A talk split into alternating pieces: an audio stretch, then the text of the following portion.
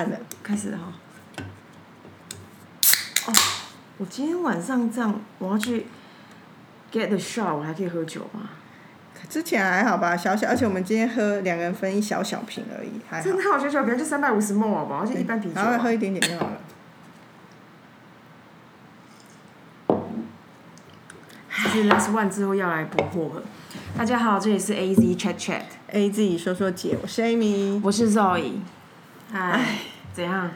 哎，你刚刚有跟大家预告你今天要去打针哦，打疫苗了。我今天晚上打疫苗啊，打第一针，而且我这种身强力壮的，我真的是紧张。我跟你讲，我我真的是大鸵鸟，我完全不敢去，我完全不敢去看说会有什么样症状，你会发生什么事，然后你的时间点，因为我觉得我因为我不想要预设心理，而且我跟你讲，我前天晚上超恐怖的，我我我睡到一半，我喉咙突然痒痒的，你觉得自己是怎么了？我想说麦闹啊，什么时阵啊，过来用这。这段时间都会吧，这几个月来啊，只要有一点点喉咙痒痒，突然想咳嗽，就想说，干会不会是我？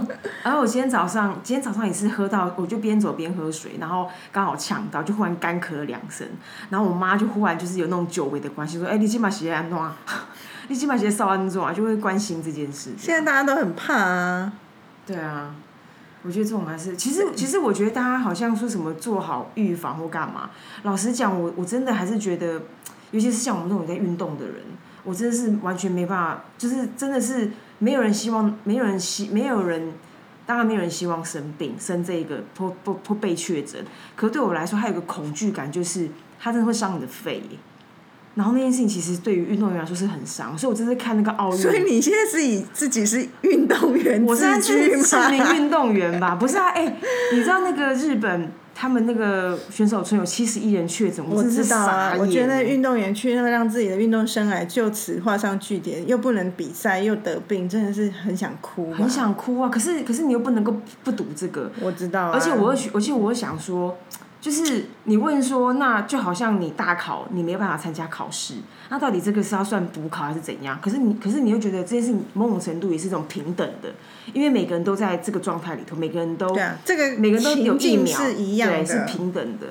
我觉得如果是我是奥林匹克的选手，然后这时候今年要去比赛，不管怎么样，一定都会去比，因为它跟大考，譬如说考大学联考不一样，你还可以重考嘛，那是你自己的事。可是这个是你今年没有这机会，你明年未必会有啊，因为不是明年嘞、是四年后的事哎、三年后，哦，对啊，这一次是三年后。对三年后你的体力，那你新的竞争对手，你在世界上的排名，你永远无法想象。就很烦啊、我觉得那真的是很恐怖，所以难怪那么多人会那么气这个死病毒。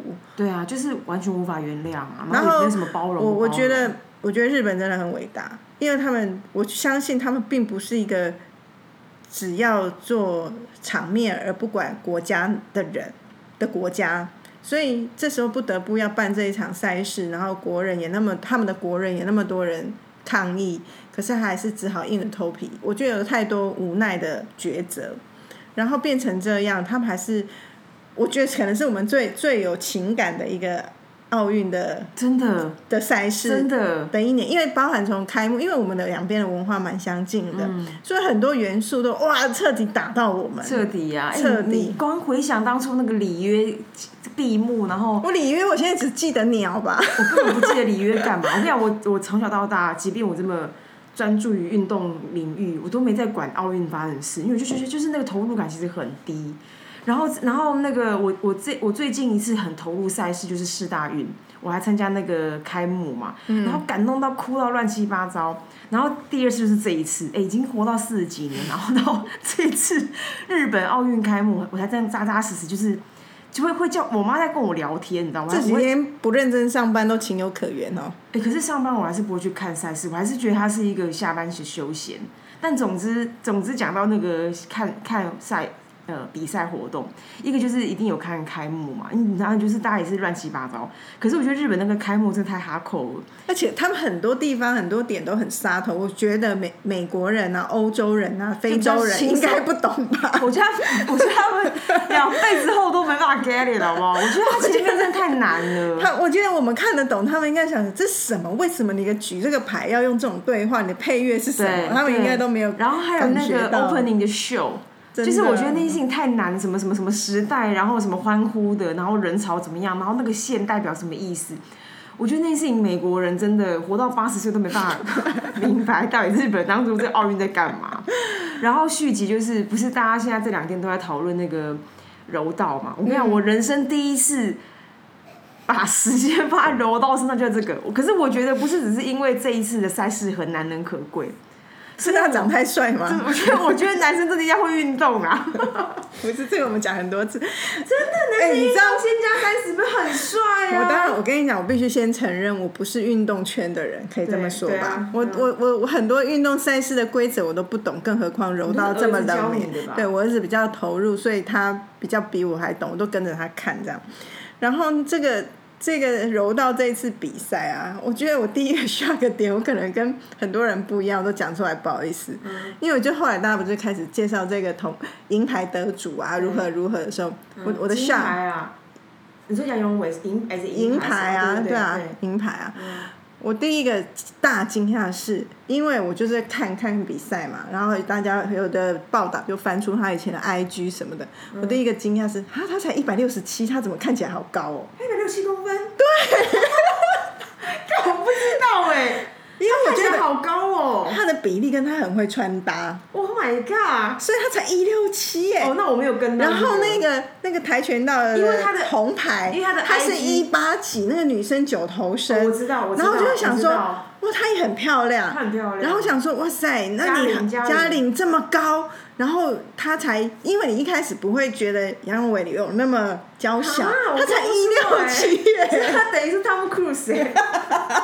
你知道做 cruise 跟那个木村拓木哉村是一六八左右的东西，哈，那真的是看不出来吧？真的是还 OK 啦，就变就就。哎，你怎么这样？好现实哦。就是要要要会运动啊，因为我我因为我就是立刻去查 IG 那种人，我就立刻看他说，哎、那他私下生生活如何？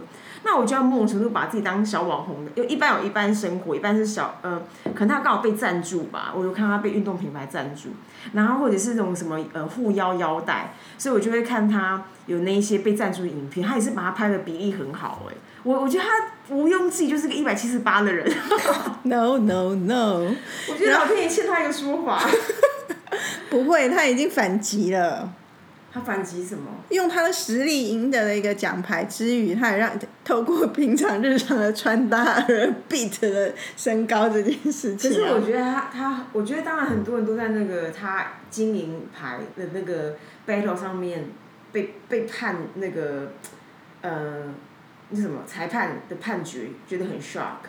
可是我觉得他他，可是我觉得真的我的心态，很多人很多人都在很多人在后续讲说什么台湾人怎么这样啊，在各种评论里面都讲说，呃，很可惜他只得了银牌。哦，我很讨厌这个说法。可是讲是这样讲，可是我觉得他心态就是这样哎、因为你知道吗？因为你知道以前 Nike 有个非常非常棒的 campaign，然后他就他他他是个很血淋淋，因为因为我觉得那就是运动家运动员精神，就是他就是说我不是赢了银牌，我是输了金牌。我觉得以沙克里就是这个情境，然后完全是这。种好，我听了觉得好难受哦。可是我觉得这个难受是是是值得的。对对，我觉得要有运动家好，我们这一集聊运动家精神好了。刚刚本来要聊什么？刚刚本来聊别的，那下次再聊。我觉得的确是因为运动家就是会想要更成功，要超越，有这精神是好的。的。可是我觉得先先撇开角色哦，因为如果你是运动员本身，你必须要有这种不认输，那是好的。可是我们今天不是运动员，我们是其旁边的吃瓜民众，哎，你凭什么去跟人家说？哈，可惜哦，只有银牌，哈，怎么没有得金牌？不是不是不是，我觉得那个差有个差异，就是说这个这个报道者他用什么样的心态来看待这件事？如果他是用一种呃，只要有就是只要你有参加，你有投入，你就是最棒的运动员，那的确他不会出现那样的情境。可是为什么我觉得那样情境我并不会去 diss 他的原因，是因为我觉得我的另外一个心态是他在用运动员的身份去想这件事情。所以如果今天我是杨永伟，我在看到他讲说。呃呃，很可惜只拿银牌，应该拿金牌。我会觉得说，对，我就是这样。因为有有的报道是说他自己，他就觉得他很想得金牌啊对啊。那我觉得在讲陈述他可以，可是其他的吃瓜民众在说啊，好可惜哦，或者是有些白目的记者直接就问说啊，可惜他只得了银牌，爸爸你怎么想？那这这个就是很欠揍啊，因为我我的心态是。我自己的心态是，只要我没有能力做到那样子的事情，我都不会去跟人家说这样好可惜，因为你你我根本没有办法做到，凭什么说可惜啊？啊，对啊，不然你让他怎么办？没有，所以我说他自己可以这么想，我们不能这么想，我们还是要为他已经努力到得到银牌而觉得开开心。那并不是说都不能评判，可是我觉得那心态是这样，不然我们真的太轻松了，在家里吹了冷气看人家比赛，然后就给人家评论，然后把人家他心里会多难过啊！我也很努力，我难道我不想吗？可是我觉得这种事情就是很烦，就是说不管是那种运动荣耀，还是那种运动家、运动员精神或运动家精神，哦，可能还不要不一定到运动家，运动家可能是另外一个一个境界哈，运动员精神，我都觉得这种有得过干嘛最烦。哦，可是你有没有看到一样跟他一起比赛的那个日本选手？你看完他的故事，你也是会觉得他值得是是，他值得啊，真的哦、因为他就是说，以上一次奥运他得到的是铜牌，然后他的确就像你刚刚讲，他一直活在他就是一个铜牌得主的这个头衔下，可是他其实是有实力得金牌的。然后，所以他一直觉得他就是真的真的很想赢，所以当他赢了的时候，他你会觉得他也是一个很努力的人，他并不是侥幸的，所以他有这样的过程，这个故事的时候，你会觉得哦，他赢你也很为他高兴，嗯，所以并不会觉得说，哎，那种知道，我知道，好像哎，你也你也是怎么讲？好像当然场上没有人是侥幸的啦。嗯，你知道有个差别是什么？知道吗？有个差别就我们今天很像球评，观观众球评，就像全民全民法官一样，观众球评。你知道有个有一个有一个，我觉得有个落差，那那个落差也是因为为什么我 NBA 一直看不进去的原因，就是 NBA 篮球看不进去。就是你知道像，比如像我那天在看那个，嗯，当然一方面是我的确不懂柔道的呃规矩，可是可是那天看到第二场，大概也就知道他们在干嘛，以及比如场上他会介意你有没有进攻，然后你有没有蓄势带进攻，他很在意你，就是他为什么那个评审一直给他黄牌，到最后变红牌的原因是因为，因为那个呃金牌他就一直让他没他的他的战斗位置那个脚的战法，一直让他没有办法好好的双手对他进攻，他就可能只有单只在那边拉扯，然后因为那样，他就他等于是用战术在赢这个 game 的。然后，那他其实梦，他当然据那个球真正的球迷来讲，就是说他有 aware 到他可能就战斗上面的 aggr 呃呃 aggression 并没有赢杨永伟，所以他用战术去赢得他。然后我觉得是这件事情让大家觉得很很很困惑很困惑。然后像我就觉得说，像我我这种人就觉得说，我们的输赢应该要放在战斗这件事情的本身结果结就在对对，可能结果或战斗这件事情的本身，而不只是用那些战术，然后抑制你没有办法真的拿我有办法，然后来做这件事情的结果，我会无法接受。然后我觉得那个我刚刚讲 NBA 的原因是，之于我来说，我觉得 NBA 是一个均值很雷同的游戏，就是因为里面谁不高，谁都高，然后谁身体素质都很好，然后什么什么就是兵强马壮，都是那种一等一的，所以最后他们都在拼战术。那我就觉得说，因为我每次看他们上来，我觉得这好不容易哦。我说以他们的角度，跟我们这种亚洲人就有一个落差。可是事实上，有些时候那才是真正的核心，只是你要不要、要不要去理解它跟跟大概是这个样子。嗯，对啊，这真的如果牵涉到战术这个层次，真的蛮难理解的。对啊而且加上他场上就只有一对一，他并不是一群人，你看得出来他们现在在演哪一出，对这个真的看不出来哎。对，所以觉得很那个稀里糊涂有结束，然后我真的完全没看懂。以及我在看这种比赛的时候，必须说我很不专心。可是我的不专心是我自己故意，因为我会你说身高那个，不是不是我我好害怕那种紧张感，我快很紧张，我快吓死了，我快我自己都快被那个情境吓到，我觉得我快受不了。然后我心想，我为什么要这样折磨自己所以我在很多关键时刻，我就会撇过头、哎，我跟你讲，我也是这种人，但我觉得我这一次就是扎扎实实让自己去直面这个紧张感，我包含那个跆拳道都是。哦，我不敢，我还是我今天早上在看到跆拳道的时候啊，我我就你撇头，播还是？我不知道我儿子转的，其实我都没有认真看，所以我我都是有一搭没一搭经过的时候看两眼，然后看到好像很恐怖，我立刻撇头就转开。我觉得跆拳道那个也是，可是可是话说，你知道，因为以前我觉得访问很多很巨量的运动员，嗯，然后有一次也是可能在奥运前前一阵子，我们要进行奥运的 campaign，那你就要问运动员说他到底心法是什么？那我觉得不同的运动员他都有他他的 winning strategy，我觉得他都是很 mental，很很孤独，很自己去培养帮助自己的这样。然后有一个我很喜欢是意向练习，好，那就是一个他就是一个在脑中会 rehearsal，然后可能你如果你曾经去了解过吸引力法则，它大概它的概念很类似，你要去在脑中里面去 practice 整整个 run 会发生什么事情，你几你什么时候会起脚，然后去酝酿跟培养那个韵律感，然后你就会你上了场你就会熟悉跟对这件事就会很很轻很很轻松，没有什么那个。然后第二个是什么呢？第二个是上场前那个 q 可是我觉我常常觉得上场前那个亏这件事情讲得很简单，就好像人家跟你说你上场前不要紧张。可是回到，因为我们也有很多各式各样的提案嘛，我常常觉得我常常觉得被被讲说你不要紧张是一个最不最无用的建议，因为它会造就你这件事情就是一大家知道在紧张，然后二就是说他这句话他其实没有他没有他没有号召你，他没办法号召你心中的那个自信。因为他是他他其实 against 代表你的你的你的脆弱跟你的不确定被发现了，然后延伸体我这次在看那个呃台呃女子跆拳的时候，我觉得他们那个脸就是充满了紧张感，然后就一副那种干等下不是我死就是他死怎么办？好紧张哦，一定是我的那种脸。他们应该是很专注的脸吧？他们没有专注，还有人敲心脏哎。因为我我才看到有一个。应该是类似文化评论者，反正他也在讲这个，我不知道他怎么 title 这个人，因为我现在有点忘记他名字。反正我看到一个脸书上他发的文，我觉得写的很好。他就在讲说，他在他其实是在赞扬我们这次台湾出去的选手。他说一来哦，这些选手们每次上场，他他感受到的是这些年轻的孩子们其实还有有的笑容。其实是带着自信跟一种轻松感，跟那种共产国家出来，我不打赢这场比赛回去，我可能会死的那种感觉不一样。所以他觉得这是过去台湾的这样的环境，然后滋养了一群年轻人，他们更有国际观，然后更面对世界，然后在世界舞台上也不畏惧的那种样子。我觉得我不知道他也可能也有可能自己的立场，所以去。让他的视角变得如此粉红泡泡，有可能。可是我的确会觉得，像你刚刚讲那个 “qui”，，当然我觉得我我没有看很多，可是整个来讲，我觉得我们没有那个很杀的魁，我们台湾的选手比较没有。可是我我也蛮欣赏那种在场中营救又努力的感觉。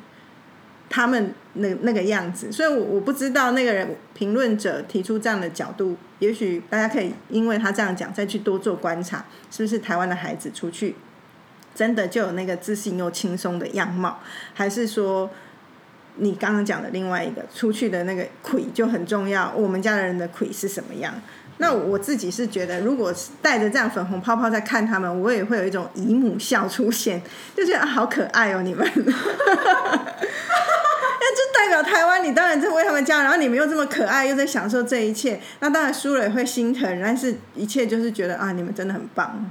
可是如果好，如果回到这个这个战斗场景好了，然后回到我们现在的工作的日常，那你会怎么？你会怎么？你会怎么跟那种要上场体验，或者是或者是呃，你知道要面客的那种紧张的人，给到他们什么样的建议，让他们可以让他们可以去。在那个地方可以可以 adapt 那样的场那样的情情境。我觉得像我们现在，因为嗯，我们的体验比较不像运动赛事，有一个真正的对手就在面前，所以你会不知道下一刻面对什么。我们好某程度演出感比较。多一点，多一点呢。当然，你还是有一些互动。你有些问题出现，你不是可以事前就是模拟好就会是什么样。可是至少有一 part 就是你要好好的把你该讲的东西讲清楚。嗯那那个对我而言，某程度就是要有代入感，然后要有一个最重要是不要像读稿机这样，那让人家显得你真的就紧张起来。所以如何让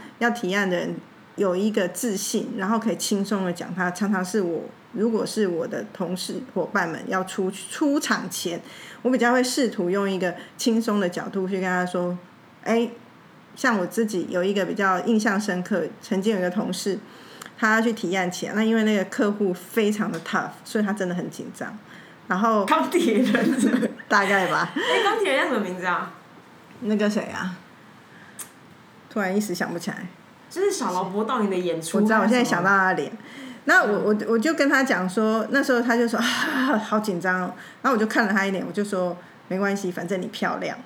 哦。然后你就漂漂亮亮出场你漂亮就对，漂亮就先赢一半，还干嘛？对，我就是你漂漂亮亮就好了，然后你就漂漂亮亮的去，好好的讲就好了。然后他就觉得，嗯觉觉得他自己跟我说，他觉得很备受鼓励，然后也会觉得，对啊，反正我应该是场上最美的那个人，所以就有了因为这样而自信，然后就比较不会那么害怕。那我觉得我比较喜欢用这种方式，如果是临场前，可是当然说在上场之前该做的东西没有准备好，你一定会紧张，所以在出场前东西就一定要把它弄到好，不管一次、两次、三次的修改。可是上场前就不要再给压力了，所以我我很少那一种把人叫到面前来说，哎、你 rehearsal 给我听。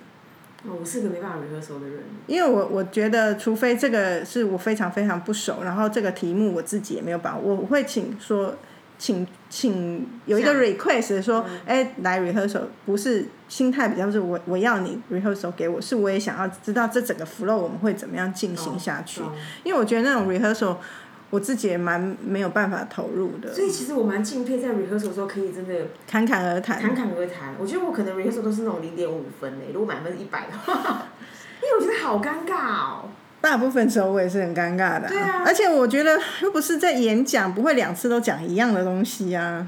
可是没办法啊，就是他他某种程度就是，不管是不管是大家想要在脑中真的做刚刚所谓类似像意向练习的东西，或者是真的是一个呃，也是也是听者自己本身的练习，它可能是一个需要有的过程。这意向练习很重要。其实我小我我好像以前有在讲过，小时候学跳舞，我们常常上台表演的时候，其实那时候我就学到，其实像这种运动员或像我们这跳舞的人，不是真的靠身体，其实靠脑袋。所以我会把动作都是记在脑子里，自己去想象那个画面，那就很有点像我抽离在看我自脑海里面看我自己跳舞会有的动作。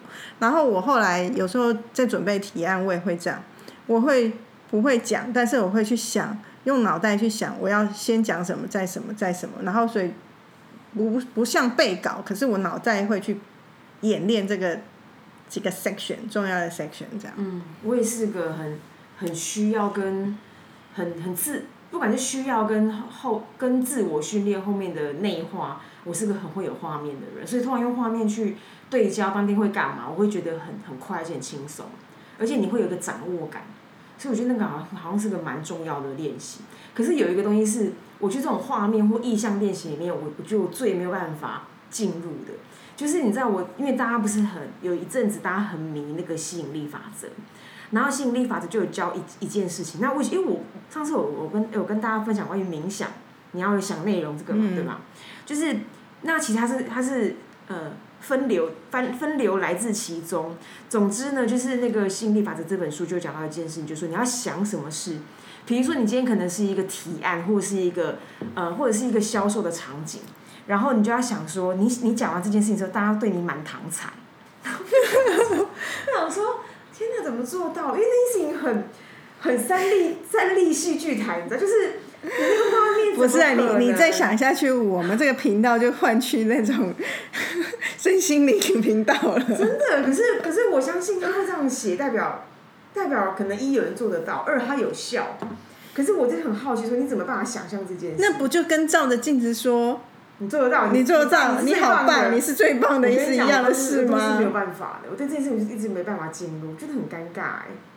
拜托，这真的很尴尬，我很难。我照镜子，除了化妆的时候，平常我都会发现，久久一次才会发现说，哎、我好像很久没有认真看自己的脸。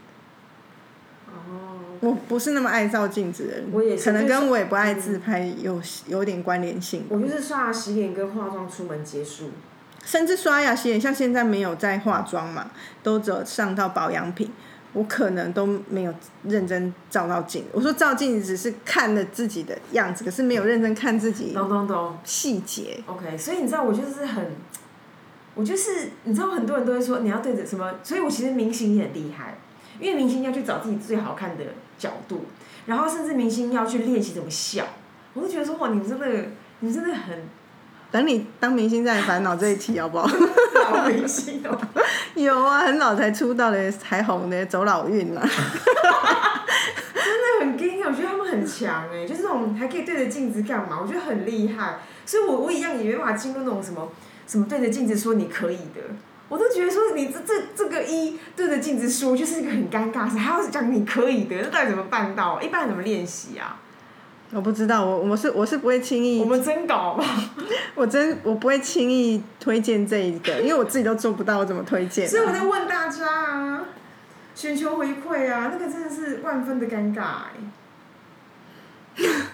我现在连光想都尴尬了。就是我现在看就是说，哎，你很棒，你可以的。好恶哦！救命啊！救命！太恶心了啦！太恶心了！我觉得艺人就是 is the best 哎，他们如果可以做到这种程度的话。嗯，那你自己觉得职场上还有什么时刻是让你也是觉得运动家精神很重要？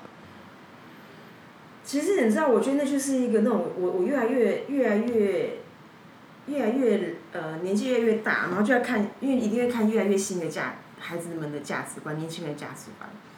然后这个价值观对我来说都是会影响我的，那影响我倒不是说哈他们怎么变这样，不是是。价值观我们本来就是共有的，就是你一个时代一个时代，时代产物啊，时代产物，所以你会知道说，所以你知道像我在呃，好像是好像那个至少有十三四十四五年前，然后那时候那个陈文茜有本书叫呃最后什么繁呃繁华最后一块角落，反正大概八 A 大概四 A 三 B 的概念，反正那个书名就是这样。然后就在讲他他他大概也有类似他他他其实然后他的书书的呃封面的设计就是很小的一个框，很像一个窗一样，然后里面就有一个彩绘的图。可是他整本书的概念就在讲，呃时呃时不我与或时代已经改变了。所以以前那种以前真的是我们上一代那种什么台湾前烟角木已经离我们远去了。然后我们我们我们这一代就是一个残留的不上不下的一代。你再怎么努力，你就是那样。那当然，后面的新的一代来了，那一代的那代那一代的人，他们有很多的呃情境让他们翻转嘛。不管是网络，甚至现在的区块链，都在讲说，呃，如何反贫为富，就是靠区块链的新的新世代的网络在做这件事情。可是回过头来，回过头来，不管从我这个年代开始，就是让人们好像越来越趋于现实，就是那个现实是明白的那种现实。也是一种，就是那个明，但是那个明白某种程度有点打击到人的可能性。我我会这么讲的原因是因为，呃，当然我还是看到很多很厉害的人，然后这个先撇一边。可是有一种价值观就是，啊，我今天做到打顶到天不就这样而已。你说更了解自己的能耐在哪里？对，或者会会自己设天花板，或者是资源，或者是或者是就就就不是一九八零了，这就不是一九六零了。然后那那有个刚刚讲到这个。我问你在职场上面的运动家精神。哦，好，那 OK，然后那这个这个的延续就会是，就是某种程度的那种自我追求也是有一个限度的。所以其实如果今天七十八分就可以，为什么要追求八十五分？你知道，就是运动家精神其实都来自于突破，嗯，来自于来自于不不不以现代不以你眼前看到的为基准，而是突破它，超越它。所以大家都追求世界纪录嘛，大家都追求铜牌之后是银牌，银牌之后希望是金牌，然后金牌的下一个就是要破我上次的那个金牌的记录。可是不是，所以你知道，像我昨天在看那个台湾演艺，他就一定在那个奥运时期，他就追溯奥运之前发生的事，然后就一路讲到，好像下一期就讲朱木炎，所以朱木炎之前就在讲那些什么，之前那个什么船杨传广，以前那种什么什么什么对，一九一九八五几的，然后。对，然后后来一九六四就是纪政，嗯，然后纪政讲那句话就让我，当然他纪政是个那个年代的人，可他让我 mapping 到这个年代的人价值观，因为纪政就是说，他说他是什么第一批可以去去美国锻炼的人，他好像在他那个年纪，他一样要要要练习十项，就是那个杨传广是比十项嘛，十项全能，那十项全能，然后那时候杨传广跟另外一个老外 PK，那个老外是他同学，然后是 UCLA 的吧。然后那个同学呢，他他就等于比十项，杨传广赢了他七项，可是三项跟力量有关，就跟身体素质本身有关，他都输。比如说标枪啊、铁饼，然后铅球三类都输，他记得多清楚。然后后来就是后来就是台湾人就慢慢要去找到底适合我们战场是什么，然后就轮到那个季正，然后季正就说，然后季正就就于是就被送出国。他就说他当初一上飞机，他他就知道他他是有任务在身的，而且这是一个绝对的 privilege，他一定要对得起这个 privilege。然后那一年的奥运，他就下一届的奥运他拿了铜牌，他好像第一年没拿牌，第一次没拿牌，他说他一直觉得他欠这个国家一个一个一个道理，或者是一个回复。对，那 long story short，你到底要讲什么啊？没关系因为我们的年人很年轻嘛，他们可以听一些旧故事。Long story short，就说当但是当他拿到铜牌之后，他觉得他结束了。哈？为什么没有记？他不会想要再有银牌或者再金牌？That's that's that's my question。因为他他就觉得说，当然有可能我没有看看透，或是我没有去爬文。因为我我我用你只记得这个人 title，我对他没兴趣嘛。可是在他那个那个访问里面，他就说，当他铜他好像铜牌后，他就做别的事。然后我就觉得说，那那就是那就是我刚刚讲到跟这个年代的价值观 mapping，就是哎，如果这样就如果我这样我就对得起这个国家了，我 why bother？好奇怪哦！但我本来还有另外一个想法是跟这个是对立的，因为我本来还想说，运动员他们蛮专注在自己被训练的那个项目上面，他不会说哦，我今天是棒球，瞬间变成游泳选手。哦，Michael 那个 Michael Jordan 啊。对啊。高尔夫嘛。对啊，当然这种很少见嘛，多数都是。一生就是在自己的运动领域里面不断的专精，不断的想突破。那这种这种运动家的精神，其实也在当代其实变得比较可贵的。因为多数人都会想着，这不行，我就另辟战场。对，然后这这个我也想要，那个我也想要。可是，在运运动员身上蛮难，因为他就身体一个，每个运动需要的肌耐力或强度或运用肌肉或者是技巧是不同，他只能选择一个，所以他真的只能比较专心一致的做一件事情。其实，在这当代是很难能可贵，更不用说，我我刚才想，记真的可能性是进运动员对直接是用身体在做事情，所以他有一个极限。他到几岁以后，可能真的很难再突破。那不是他想不想，而是能不能。所以这个有可能造成他就是只能在那之前赶快做，然后于是当这个结束之后，他必须要另辟另外一个人生的第二个篇章。那我觉得那其实运动员的宿命吧。所以我看他不是，我看他说那个脸是就就样哎呢。哦，那我不知道嘛。可是我觉得很聪明，因为我刚讲聪明我讲跟当代的价值观 mapping 的原因，是因为。可是可是也不太是那个当代，可是你刚刚讲当代，我有点错了，因为像现在啊，这个譬如现在的当代跟那个时候的他，可是像现在譬如说那个嘉玲得了一个铜牌，可是他才那么年轻，大家会说哦，又是第一次去参加奥运，大家就会觉得他还是还有机会，还有机会下次，所以并不会觉得他得了铜牌。我心里想，他应该也不会觉得他得了铜牌就会觉得哦够了。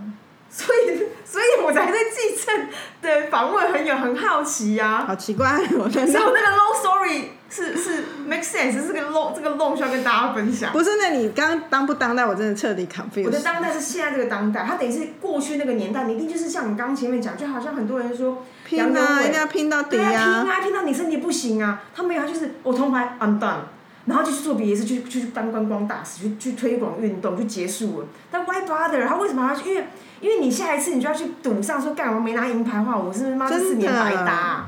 不知道，但我们不是他们，也不能做这个评论。只是想说，现在如果是又年轻又有机会，然后又有资源，好像没有理由不不持续往前。那就像我们，我也会觉得，像我一直在在讲，我觉得这个工作，我们现在做传播、做行销，我自己也会觉得有一个年龄上的上限，因为老了以后，你就真的没蛮难跟上环境的变动。然后我我觉得我不喜欢那一种。